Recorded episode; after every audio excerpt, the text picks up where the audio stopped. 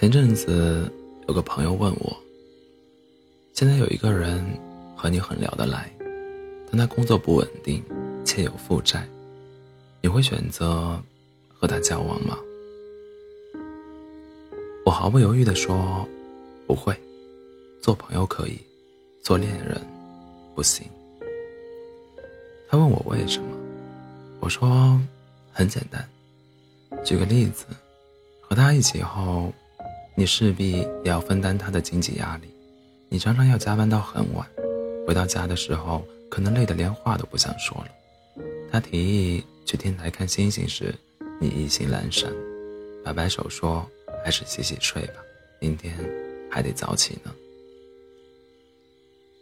当你疲于创造物质条件时，是很难抽出身心去享受精神生活的。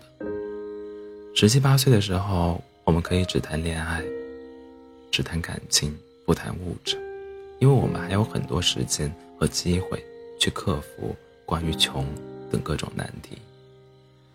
到了二十七八岁时，早就过了有钱饮水饱的年纪，谈感情也要看物质，不一定要大富大贵，但至少谁也别拖谁的后腿，各有养活自己的能力。在此基础上，一起去奋斗。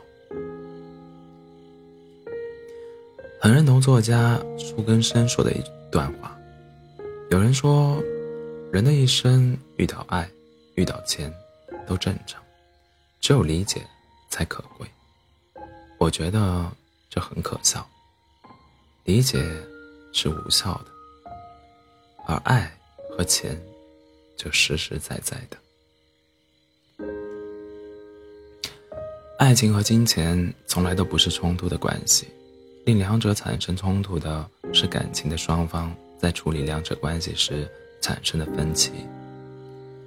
如果两人在这件事上能达成共识，对未来有一致的期许，那就是爱情里的锦上添花。小薇和老黄谈恋爱时，老黄就把工资卡和银行卡都交给了小薇。那时，小薇问过老黄：“怎么那么放心，就不怕他是骗子？”老黄说：“有什么好不放心的？我早就认定你了呀！你放弃一线城市的工作，心甘情愿的来这三线小城，只为了和我在一起。我把工资卡和银行卡给你，就是想让你安心，以后钱和我。”都归你管。小薇心里有些感动，感动老黄看到她的付出，也感动老黄给她的这份安全感。正是老黄这份笃定和信任，让小薇开始憧憬属于他们的未来。后来，老黄向小薇求婚，求婚方式简单又直接，给小薇转账，转了二十次，数额加起来刚好是。九千九百九十九，附上一句情话：“爱你久久，嫁给我吧。”小薇回他：“你这求婚也太俗了吧？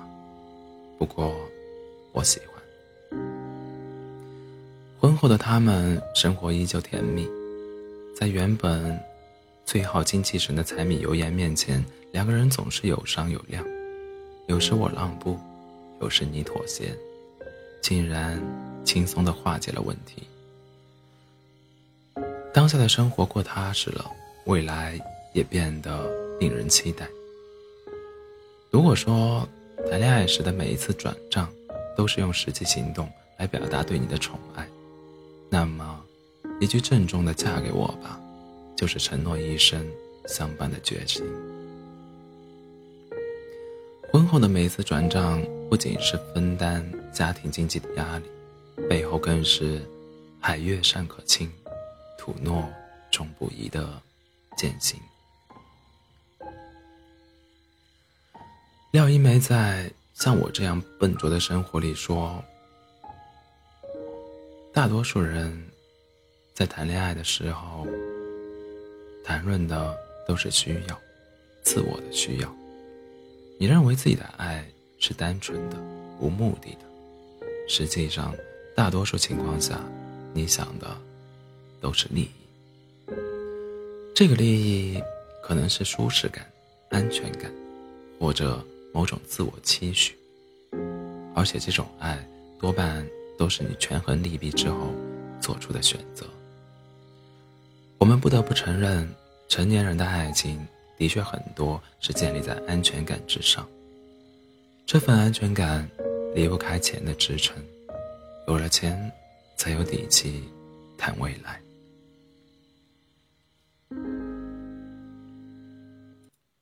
记得电影《如果云知道》里，